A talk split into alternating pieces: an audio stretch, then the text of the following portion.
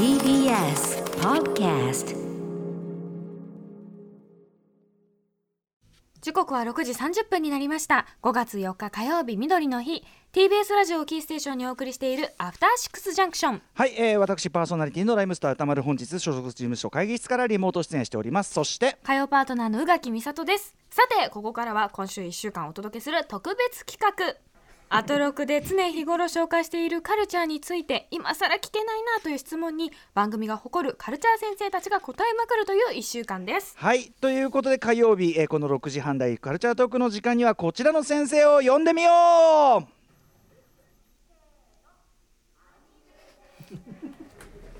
手数が多い。すごいいっぱいシリーズあるん。だ、はいということで、えー、こちらの方ですはい、えー、アニメ評論家の藤津亮太です。はい今夜藤津さんはアニメにまつわる質問、疑問にお答えしていきます。よろしくお願いしますお願いしますお願いします。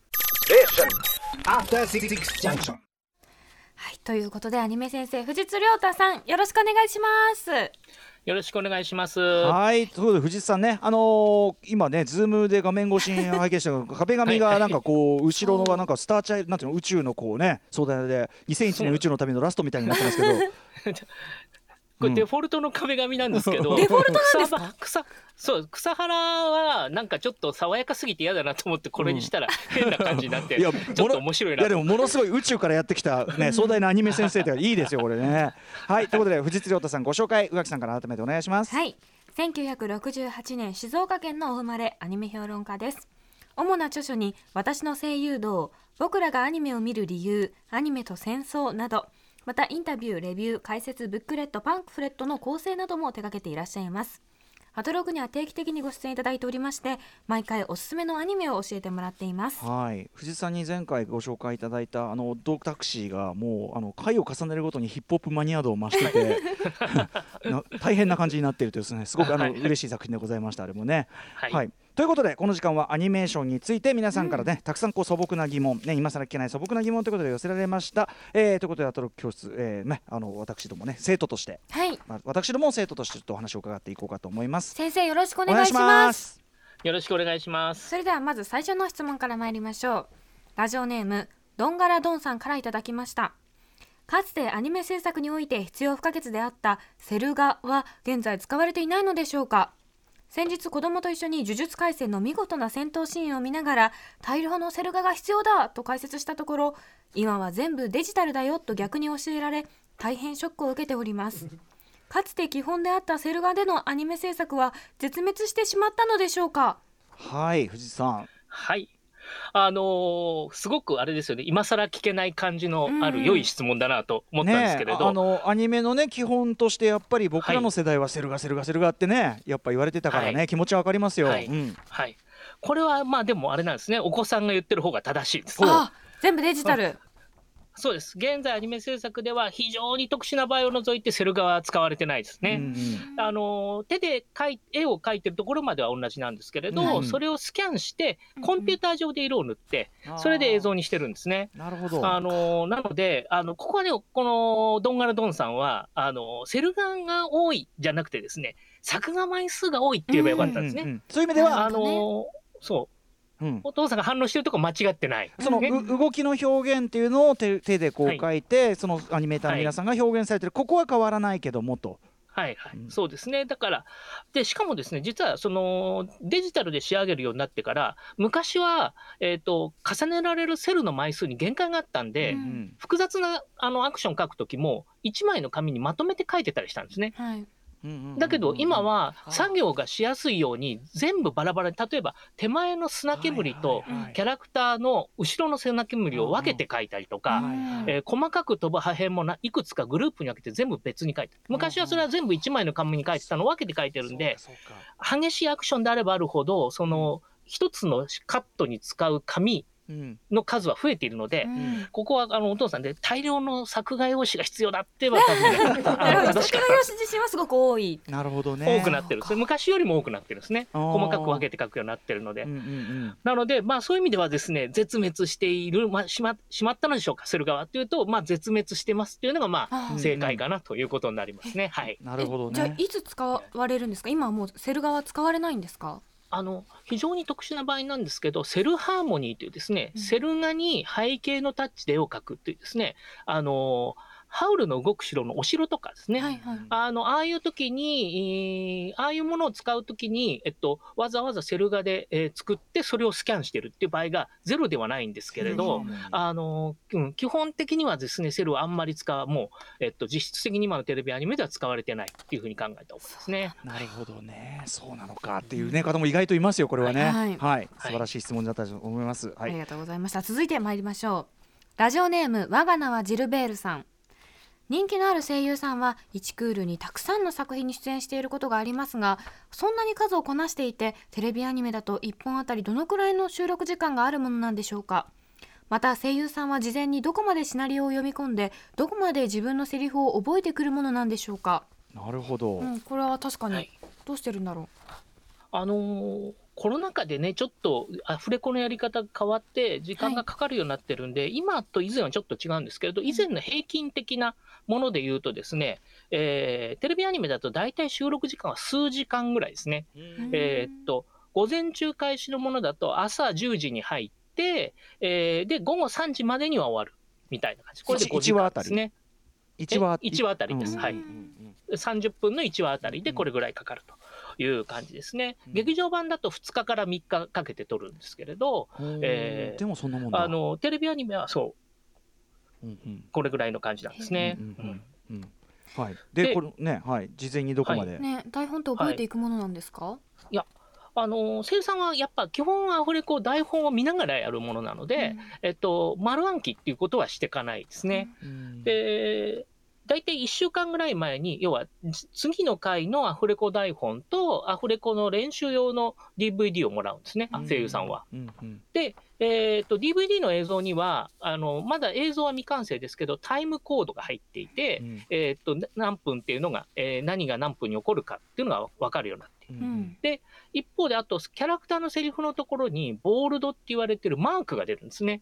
えーで、このマークを見て、あ自分はここからここのタイミングで喋るんだなというので声優さんはその練習の見ながら、あの自分のセリフがタイムコードで言うといつ始まるかを一応メモしておく。うんうん。っていうところから準備を始めて、で、その映像と付き合わせながら、その、どういうタイミングで自分のセセリフが来るかを確認して、で、うん。その流れの中で、じゃあどういうふうに感情を作っていったらいいかなっていうのをまあ考えて、うんうん。えー練習したり、準備をしたりするっていう感じなんですね。作品によるでしょうけどその例えば会話シーンとかでお相手の人が一緒じゃなかったりする場合っても考えられるわけですもんね。そうですね。あの、なので、そこも、そこはまあディレクターさんが最終的にはジャッジをするんですけれど、うんうん。おそらく相手はこう来るだろうからこう返そうかな。ただ、うん。うんあの、取材をするとですね、あまり、あの、事前に一人で決め込まないようにした方がいいって言われる方は多いです。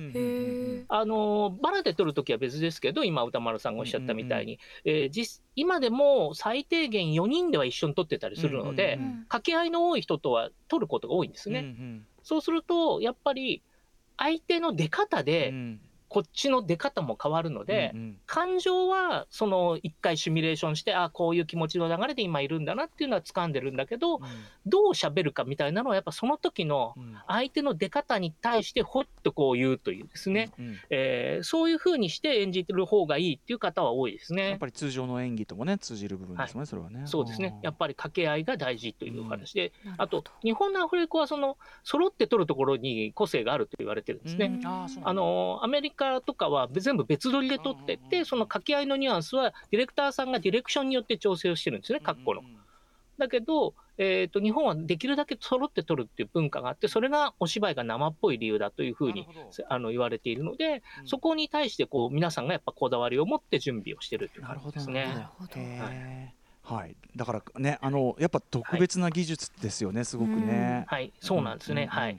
あの、普通のお芝居って、えーっと、役者さんにタイミングがかなり委ねられてるんですよね。うんうんうん。えーっと、例えば相手が何か言った時にしばらく黙ってから。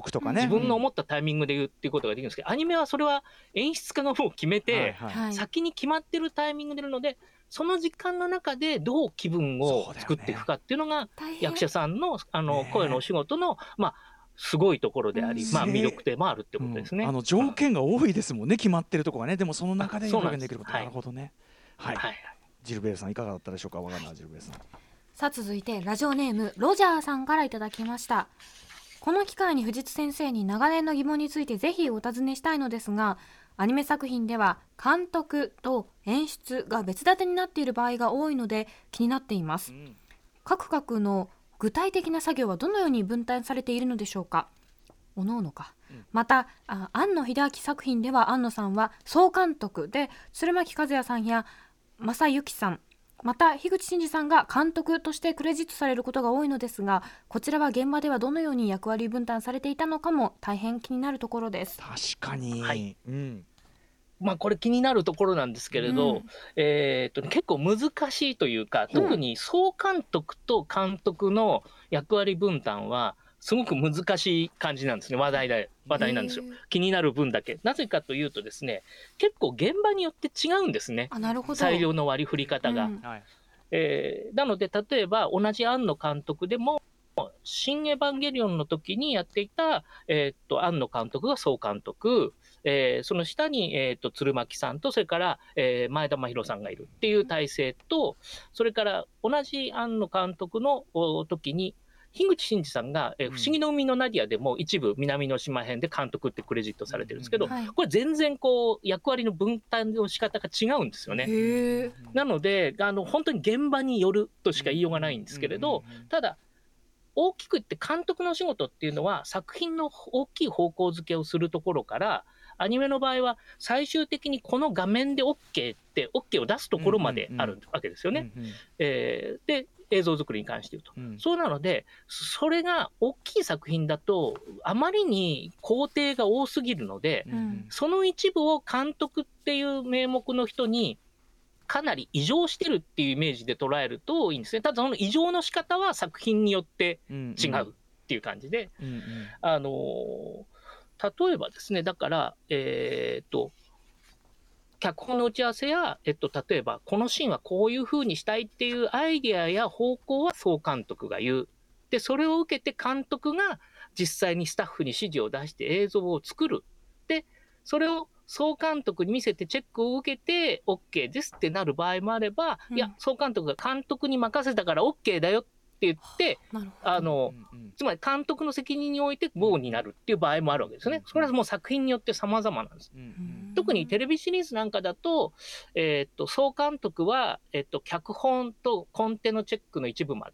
うんうんで、えーあとは編集と音響はやる。うんうんで実際のそのアニメーターさんや美術さんとやり取りをして映像を完成させるのは監督がやる。なんて場合もあるんですよねう。んうんなので結構ね、ここはこう、作品ごとに違うので、うん。インタビューをやっぱ読まないと分かんないところが、取材をしてみないと分からないところって結構あるんですね。そうか。現場とか作品によるってことなんだ。なるほどね。そうなんですよ。うんうん。なので結構ね、まあ気になるのは分かるんですけれど、うん。あの、そただ基本的には、要は重大なものを決めてるのは総監督。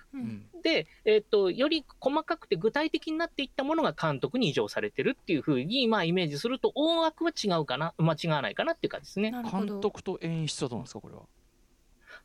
監督と演出はね、それがスケールダウンしたというか、もうちょっと分かりやすくなった関係です。うんうん。えっと、演出っていうのは、あのー要は、テレビだったらその話数、うん。あるいは、えっと、映画だったらその一定の一続きのシーンとかうん。パートを担当する人で、うん。えー監督のコンセプトに従って各スタッフに指示を出してうん。絵を作る、う役割なんですけど、うん。うん。監督ではないので、えっと、なんていうんでしょう、監督ほどの権限はないんですよ。なるほど。言われた間に監督のチェックが、そう、うんうん。そう。なんです。あの、今、歌丸さんを言いかけたように、あの言われたうんうん。ことを実現する人なんですね、うんうんうんうん。演出さんは。うんうんなるほどなるほど。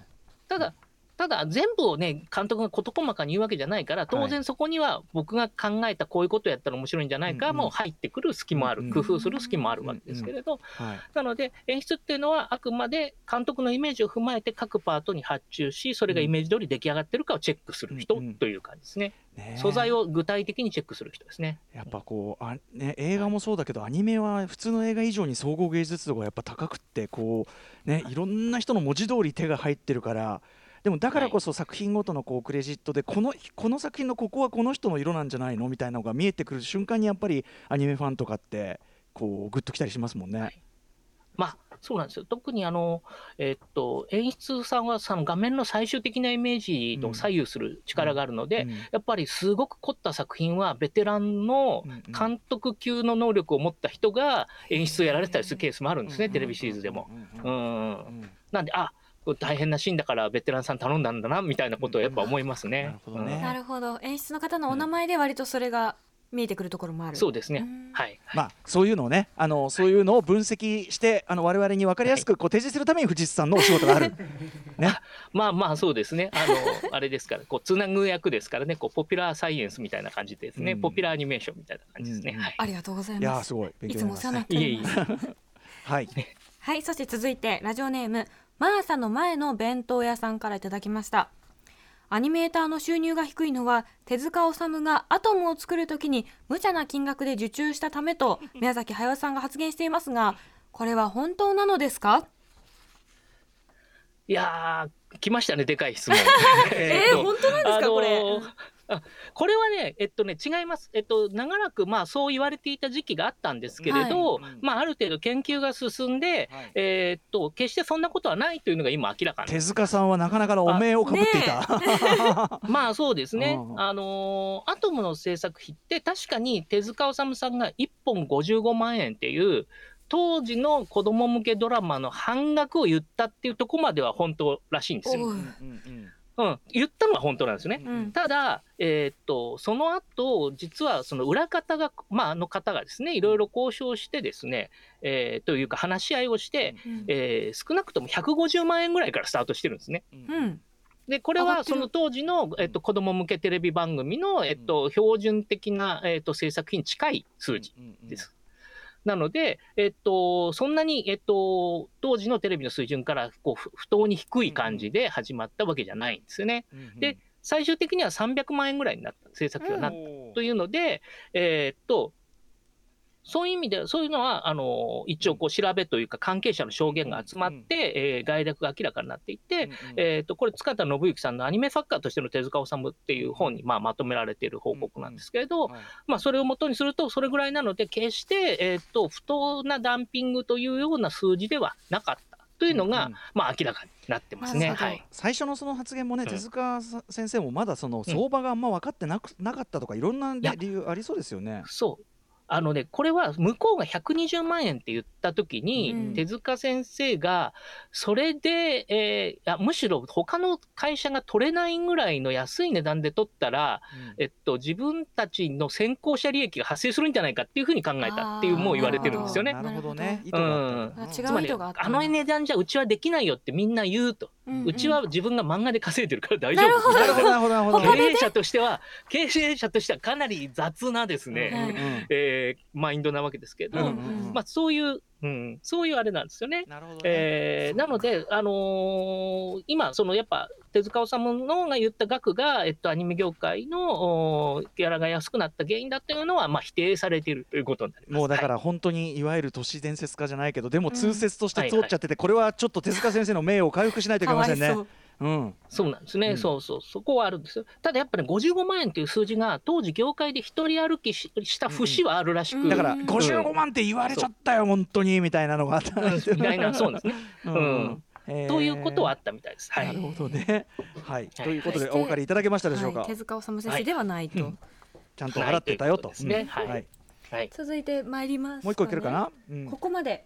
あ残念。ここまで。はい。あ。時間が足りなかっったた。意外と時間が来てしまいますねね。いや他にもい。ろいろいただいていたのですが、うん、でもなかなかあそうなんだみたいなこの短い時間でもやっぱ我々でさえね我々でさえ我々もはいあの学びが本当にある感じですごく勇気でございました。